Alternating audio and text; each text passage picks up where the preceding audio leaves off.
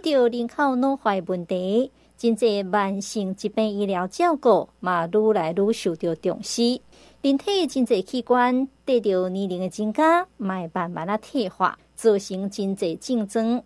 包括咱的龙骨迈安尼造成着退化性的疾病。今仔日咱邀请到台大病院云林分院神经外科何玉章医师来介绍着退化性脊椎疾病。咱先请何医师甲听众朋友拍个招呼。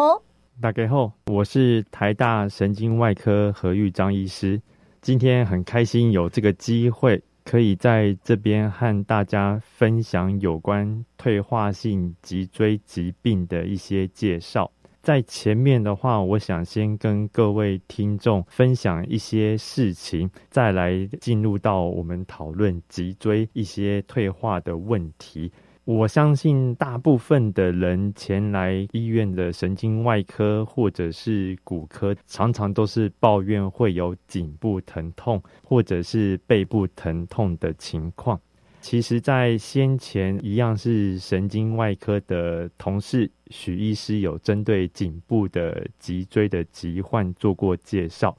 那我想说，在这里可以补足腰椎的部分，能够跟各位的听众做一个分享。会选择这一个的主题。也主要是因为自己在云林这边行医的时候，其实还是发现大部分会来就诊的病人都不外乎是背痛啊或颈部疼痛的问题，在门诊也其实收集了一些病人常常会有的一些疑问，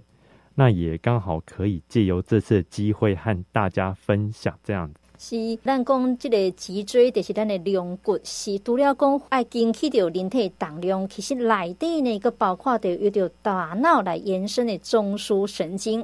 大脑就着在神经会通控制着规身躯的运动甲感觉。咱要来请教着何医师，是不是会当先来解剖一下龙骨的构造？好，谢谢主持人的介绍。的确，我会希望说，在我们进入到真的谈退化性脊椎疾病之前，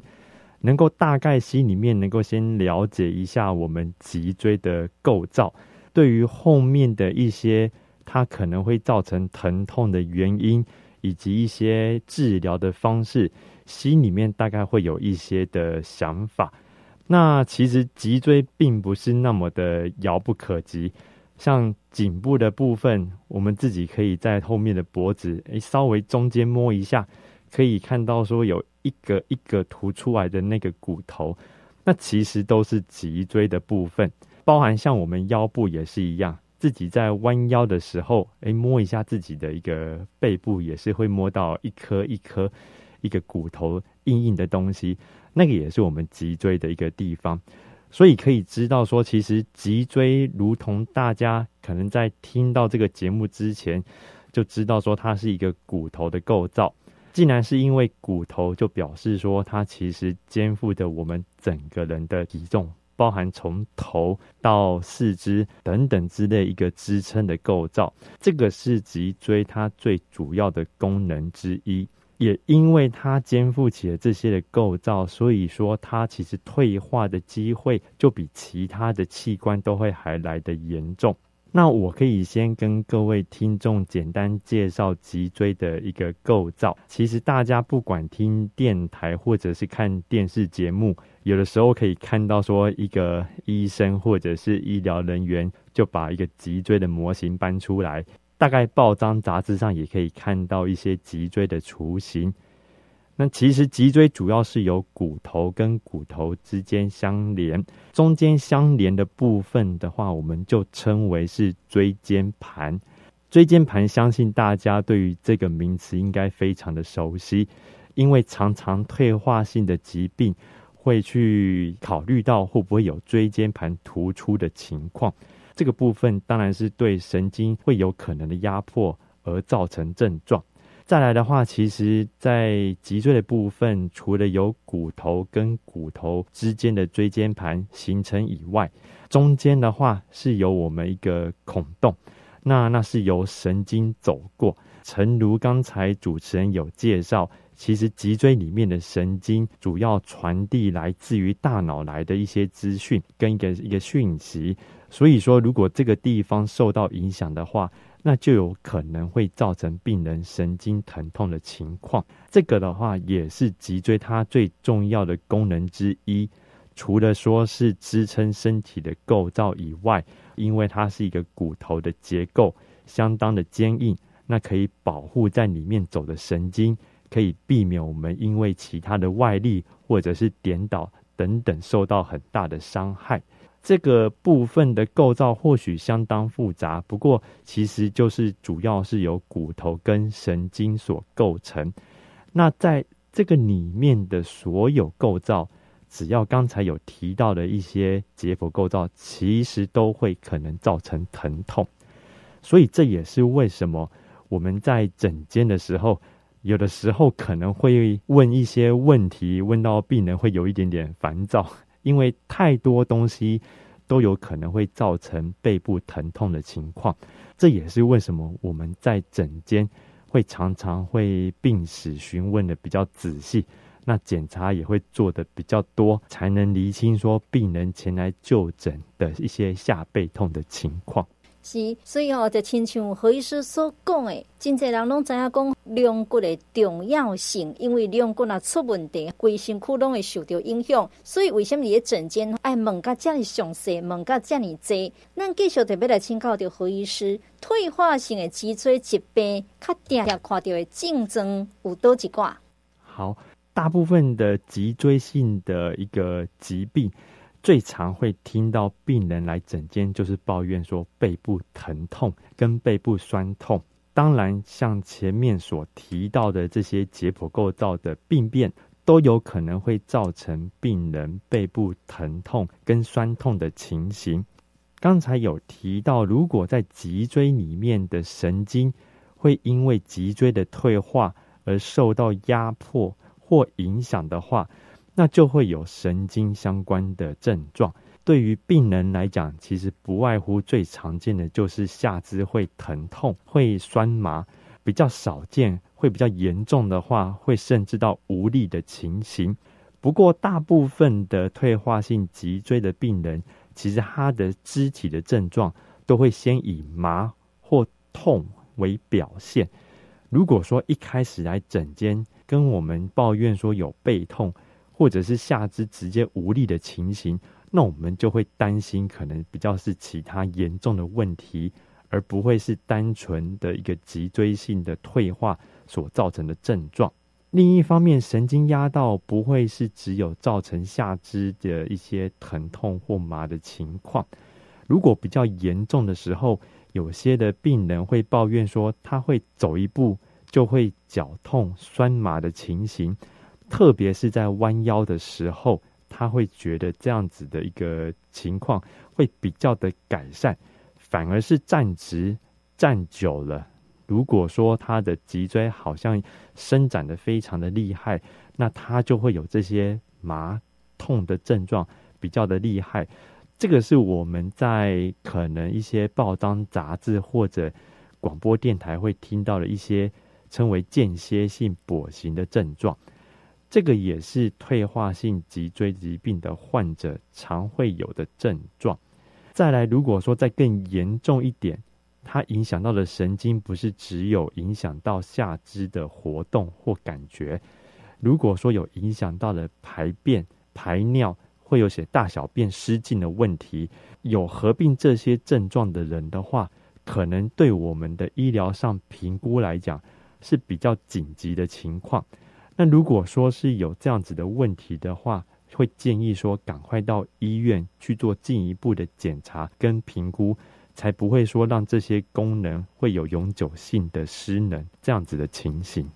是，所以对着年龄的增长呢，不可片面脑化的这个问题，头多何医生嘛有讲到，特别较接着看到的，可能就是这个背部会痛，甚至讲脚会麻会痛，或者是讲。行路行一个，痛一个，啊，那是安尼产生着在退化性脊椎疾病的在竞争与产生的原因有多几挂？好，前面其实有提到脊椎性的退化会有最常见的是背痛跟下肢酸麻的情形，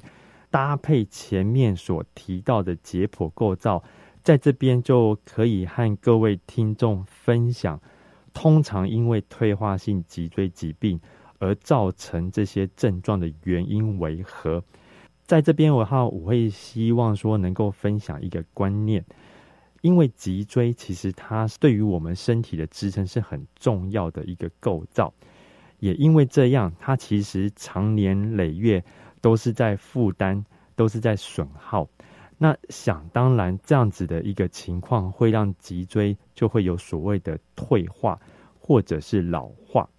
那身体当然也不会说是这么的脆弱，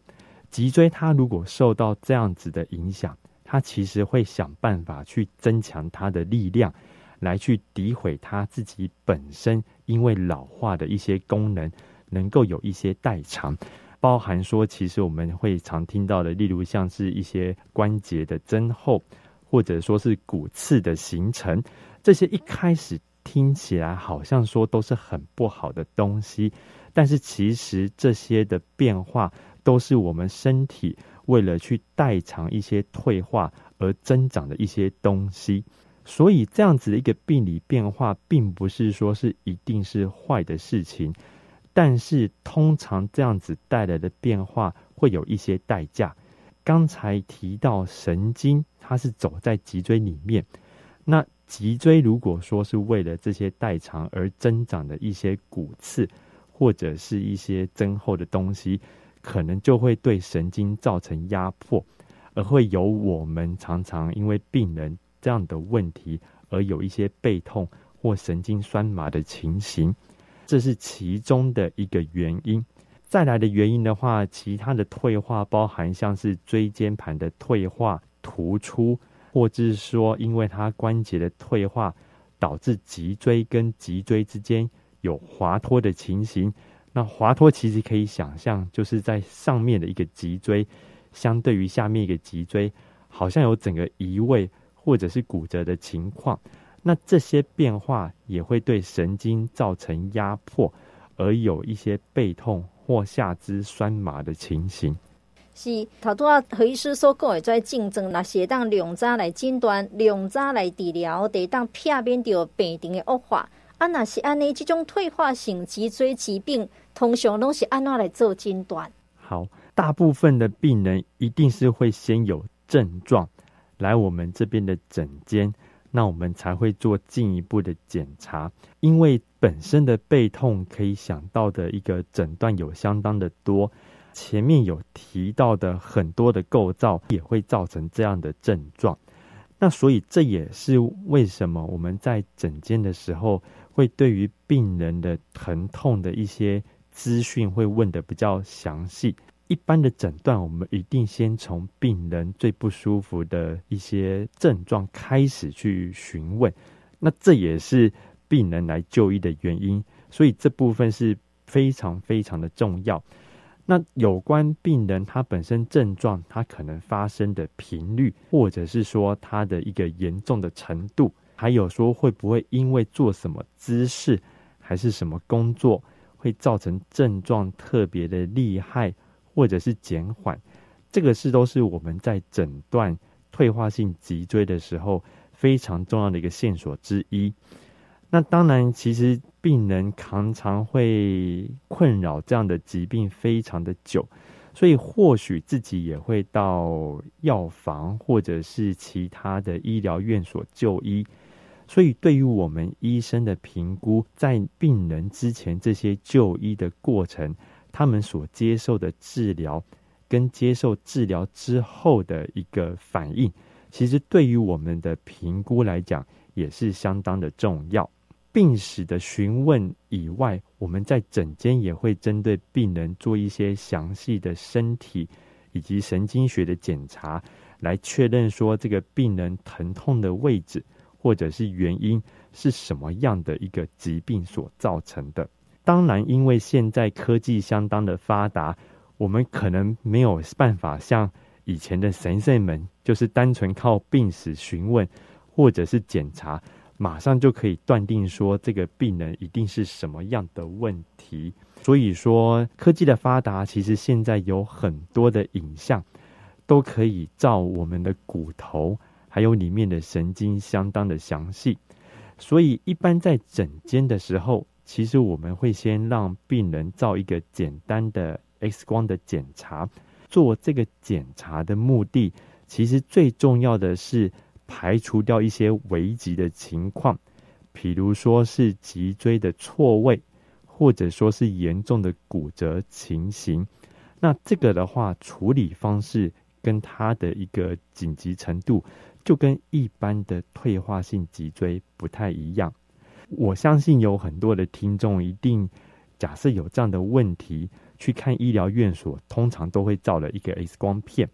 那大部分的 X 光片可能会给您听众会有两个答案：第一个是没有什么问题，请大家放轻松就好；那第二个就是讲很简单的，你的神经或者是骨头其实就是退化。其实每一个听众，我相信对于退化的这个字眼的反应都不太一样。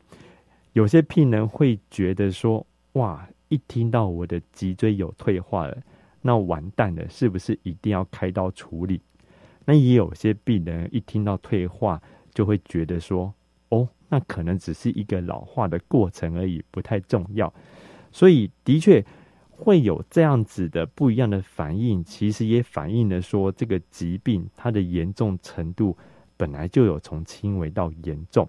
所以说，这个部分其实就是让我们针对这个疾病做一些全盘的考量跟评估。我想先不用给自己心理太大的压力，一听到退化就会担心说有什么样太大的事情。那这个部分其实可以让我们医生做仔细的评估，再来解释。我相信应该会解除掉不少的焦虑。是，即马医术的发达，有真济会当辅助着这个诊断的器具。当然，听众朋友若是听到讲有即个退化性的脊椎疾病，嘛免伤紧张，遵循医生的指示，安尼就好啊。当然，脊椎也就是咱的龙骨疾病，是一种非常普遍的疾病。会当讲每一个人伫一生当中，加加减减，拢曾经遭受过龙骨疾病所苦。国外研究嘛显示讲，伫诶有职业人口当中，每一年有超过百分之五十的人曾经发生着两骨相关的症状。继续等着要来请教着何医师，是毋是有其他会造成着类似退化性脊椎疾病的疾病啊？的确，大部分的病人的退化性脊椎的疾病会以背部疼痛。跟下肢酸麻为表现，但是我想各位听众可能也不要太紧张，会认为说只要有这样的问题，一定是脊椎发生了什么样的严重的问题，而感到非常的担心。会这样子讲的原因，是因为其实大部分的背痛或者是背部的酸痛，其实做了很多的检查。包含前面提到在诊间会做的 X 光片的检查，或者是在之后因为吃药都没改善，我们可能会再做更进一步的电脑断层，或者是磁振造影。其实可以跟各位听众分享，几乎绝大多数的病人做了这些检查，大概没有什么特别的一个异常，有些可能只是轻微的退化。所以会希望，哎，各位听众在有这样子的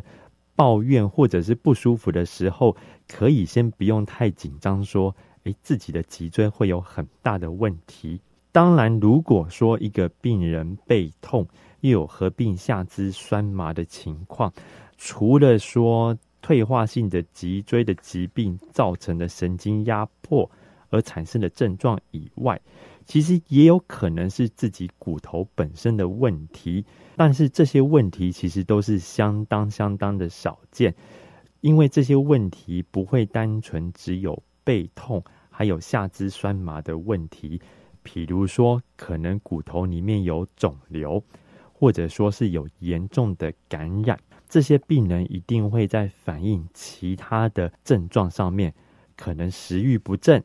或者说本身就有一些癌症的病史，还是说之前曾经在背部的部分有做过一些局部的针灸、推拿等等之类的，皮肤也会有一些红肿、热、痛的情况。如果这些的话，我们可能就怀疑这个病人的背痛不是单纯只有一个退化性的脊椎疾病所造成的。另一方面的话，虽然说前面提到说，如果说是有背痛跟下肢酸麻，不要太紧张，因为大部分不是很严重脊椎的问题。可是，在这个地方也希望分享给听众知道，有些的症状。搭配背痛可能会是比较严重的问题，而需要赶快就医。比如说，有些的病人可能会是以背痛或腰痛为表现，但是后来又发现说，好像自己尿尿又会有一点红，有点血尿的情况。那这些病人可能是肾脏方面的问题，比如说是肾结石，那这有可能也会让病人会有背痛的情况。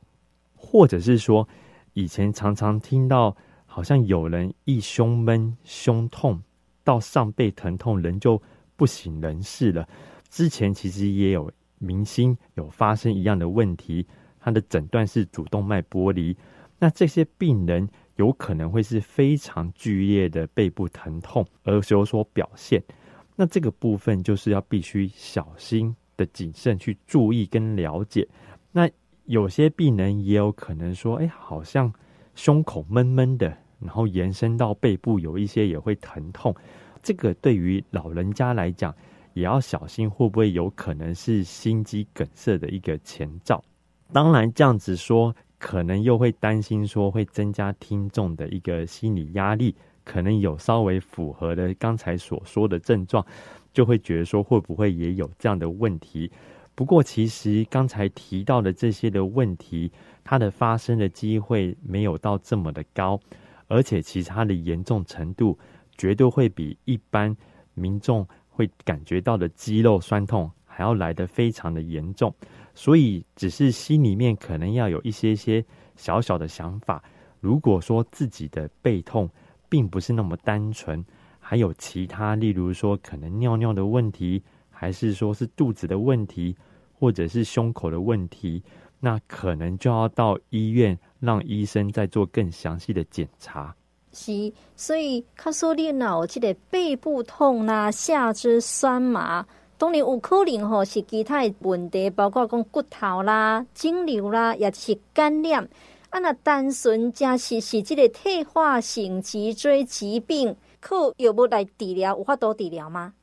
其实，在这个部分对于症状的缓解来讲，我相信听众们可能不要太气馁。我们其实有很多的药物都可以治疗，但是因为脊椎退化造成的症状，就好像它的名字一样，它是一个退化，所以其实我们会先在药物之前，能够先让病人卫教，了解要怎么去保养脊椎，不要让它退化得更厉害。常常在门诊的诊间有脊椎退化的病人，仔细问起来，他可能会需要常常搬重的东西，或者是常常久坐，维持一个姿势没有动。其实这些都有可能会增加他脊椎退化的风险以及发生的机会。所以，其实，在我们提到药物之前，那我会希望说能够和听众分享，其实如果生活上，有很多可以避免让脊椎退化的一些动作或者是习惯，如果可以尽量避免的话，我相信也会对于退化性脊椎造成的一些背痛的症状会有一些的改善。的确，现在的药物发展相当的发达，止痛药的种类也相当的多，所以一般来说，民众因为退化性的脊椎还有的背痛来诊间的话，其实我们都可以提供止痛药，还有消炎药，做一些症状的缓解。可是很有趣的是说，我在诊间碰到大部分的病人，其实都会说药物没有效果。但是药物是没有效果吗？其实大部分的病人是提到说，哎，吃药有效果，但是药跟药的中间可能又会痛了起来。那我会跟病人，也希望跟听众分享，其实大部分的药物对于治疗这样的疾病，是去控制它的症状，而不是说完全的根治它。所以说，如果预期说是吃了医生开的药，就可以完全药到病除的话，那这样的一个机会是比较小一点。也有一些病人很可爱，他跟我说：“诶，医生，我我。”看了病之后啊，我的疼痛也都没有改善。那我问病人说：“那我开的药，你有按照时间吃吗？”病人就会回答说：“没有，因为他怕会伤肝，或者是伤肾，还是说会伤胃。所以说虽然很痛，可是也不想吃药。这个也是希望能够分享的是说，其实大概现在医生们开的药。”不管是剂量或者是药的种类，其实都相比于以前的年代来讲，都还算是安全许多。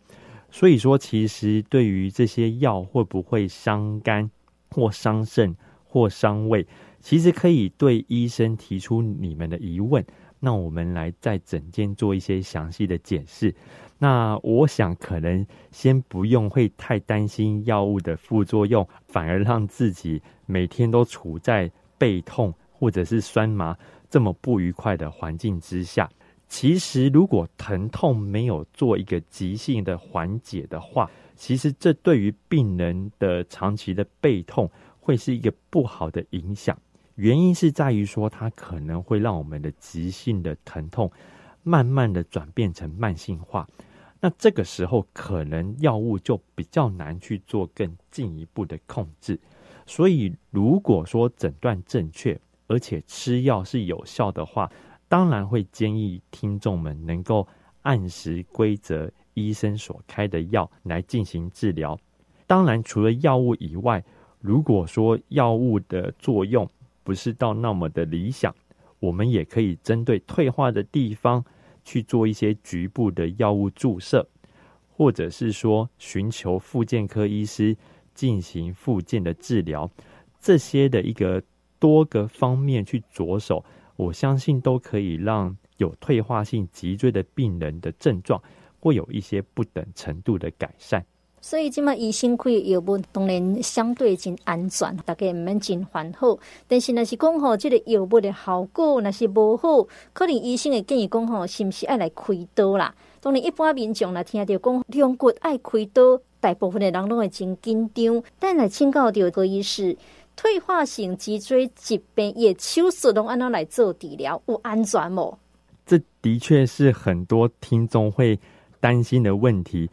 以前常常听到前辈们会讲说，很多病人都会担心，只要脊椎一开刀，会不会就下半身瘫痪，就没有办法正常的行走。不过，其实现在的医疗跟技术都相当的发达，其实除了说本身的这些的进步以外，我们对于诊断的准确性也相对比以前高了很多。所以，的确。有提到退化性的脊椎疾病，它本身背后的原因百百种。那我们会针对我们找到的原因来去做相对应适合的手术治疗。当然，这些前提之下，都是因为药物治疗没有明显的改善之下，我们才会提供病人手术的一个选项。如果一开始的检查发现其实受伤非常的厉害，或者压迫比较的厉害，那有的时候我们也会直接提供病人开刀的选项。大概是因为我们评估可能药物的治疗缓不济急，所以这个是病人未来假设如果有这样的问题，在面对医生的解释上，可能会有了一个不一样的说法，心里面会有一个准备。我们手术的方式其实有很多种。那现在其实针对脊椎的手术，我们都会用显微镜去看里面的构造，相当的详细。对于说神经压迫的部分，不管是椎间盘或者是骨头有压迫的地方，其实我们都可以把它做减压去做移除，来让神经可以免除因为这些东西长期的压迫而造成的症状。可是，应该会有很多听众会发现，每个医生可能他们提到的开刀的方式都不一样。像我这边提到的是单纯只有做手术的减压，但或许有些医生会提供说，可能除了减压以外，那或许要打钉子做固定。来让脊椎能够更稳定，会有这样子的说法的原因就在于说，哎，前面提到，其实脊椎它因为承载了这些的功能，还有这些的负重，它因为退化而增生的东西对神经造成压迫。那我们去把这些东西拿掉，你可以想象神经已经免除掉压迫了，可是这样换来的代价就变成说脊椎。有可能会变得不更不稳定，这也是为什么有些医生会考量说，除了做单纯的减压以外，还需要做打钉子的固定。所以这个部分其实都是要看医生当下的评估做出的最后的决定，倒不一定说一定要打钉子或绝对不要打钉子，对病人来讲才是最好的。那我相信。大部分的听众们应该有听到最近的一些手术的方式，有提供到微创的这个手术方式。那微创的方式其实主要差别于传统的开刀，在于说它的伤口比较小，对于病人的术后恢复还有疼痛的程度，其实都会比传统的开刀方式还要来得方便，而且舒服许多。但是，其实对于我们要处理病人退化性脊椎的问题来说的话，其实两个方式对病人都是有帮忙的。所以，如果说有这方面的疑问跟需求的话，也欢迎每个听众不幸有这样的问题发生的话，其实也可以跟医生们做一些很好的沟通跟互动，来了解说怎样的手术。对你们的帮助会是最大的，所以这个沟通对着手术来讲是非常的重要啦。有真侪人对着这个退化性的脊椎的疾病呢，有真侪这个迷思，所以咱得来请何医师吼来破除一下这些迷思。好，其实应该说在门诊碰到很多病人问的问题都蛮可爱的，或许说迷思可能会对是病人的不太尊重，不过我想说应该是。病人可能对于疾病的不认识或不熟，所以会有的一些想法。那我在这边稍微整理出来跟听众们分享。病人会最常见的问题是说，如果我今天有诊断一个退化性的脊椎疾病，是不是一定要开刀才可以处理？的确，我们有提到说，除非症状或者是检查出来的结果。相当的严重，包含说可能骨折非常的厉害，或者是脊椎退化的非常厉害，造成脱位或者压迫很厉害。否则，我们基本上还是希望病人能够以药物治疗为主，因为的确也是有不少的病人在吃了药物之下，其实症状可以获得控制。这这边我要特别强调是。症状获得控制，不是说是症状完全的都根治了，所以说至少能够让他舒服的过活，不会影响到他的日常生活，基本上就不需要说每一个脊椎的退化，我们都要开刀的去处理。再来反过来，就会有病人提到这样的问题：如果今天我吃的药，我才可以症状获得改善。那这样子不就代表我一辈子都要吃这个药了吗？我想大概也不尽然是这个样子。其实大部分的疼痛或者对他的整个疾病进程来讲，是急性期的一个发作。如果说我们用药物治疗去打破这个急性期的恶性循环，再搭配病人的一个复健，还有生活模式的一些调整。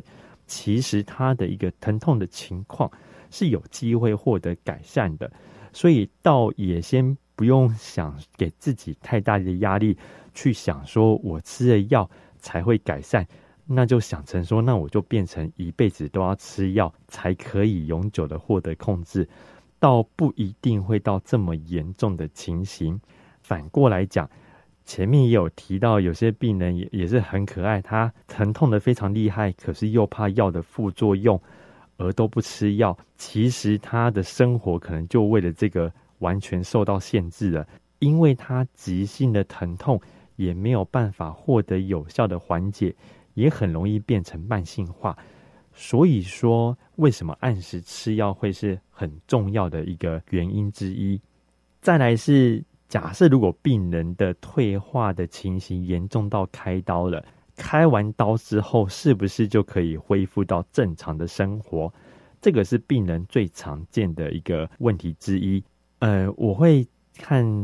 病人解释或分享，是说其实退化性的脊椎疾病就好像车子的零件坏掉了，那我们去帮忙维修它，去保护它，是希望说能够让它。恢复有原本的功能，的确是可以尽量让病人回到日常的生活，但是并不代表说开完刀处理了之后，那我们就可以去过度的使用它，或者是做以前可能更没有办法做到的事情。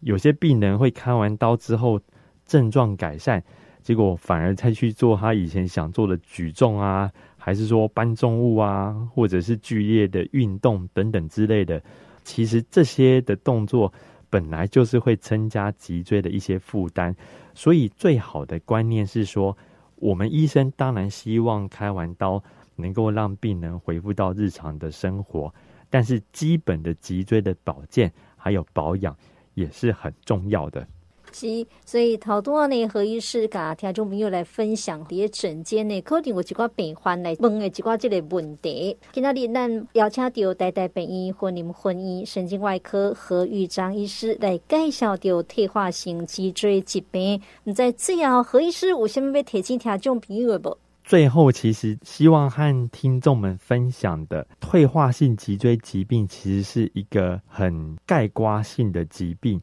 那我相信人的一生当中，一定都会有一定的比例会有发生背痛，或者是说是有下肢酸麻的情况。希望说借由这样的解释，能够让听众们能不要太焦虑于说，诶，有这样的症状，那会有多严重的后果。反过来，有的时候我们检查有发现说脊椎是有退化。听到这个名词，其实也不用太担心，因为其实退化，我们算是说是影像上看到的一个变化，但它不一定会造成症状或者是疾病。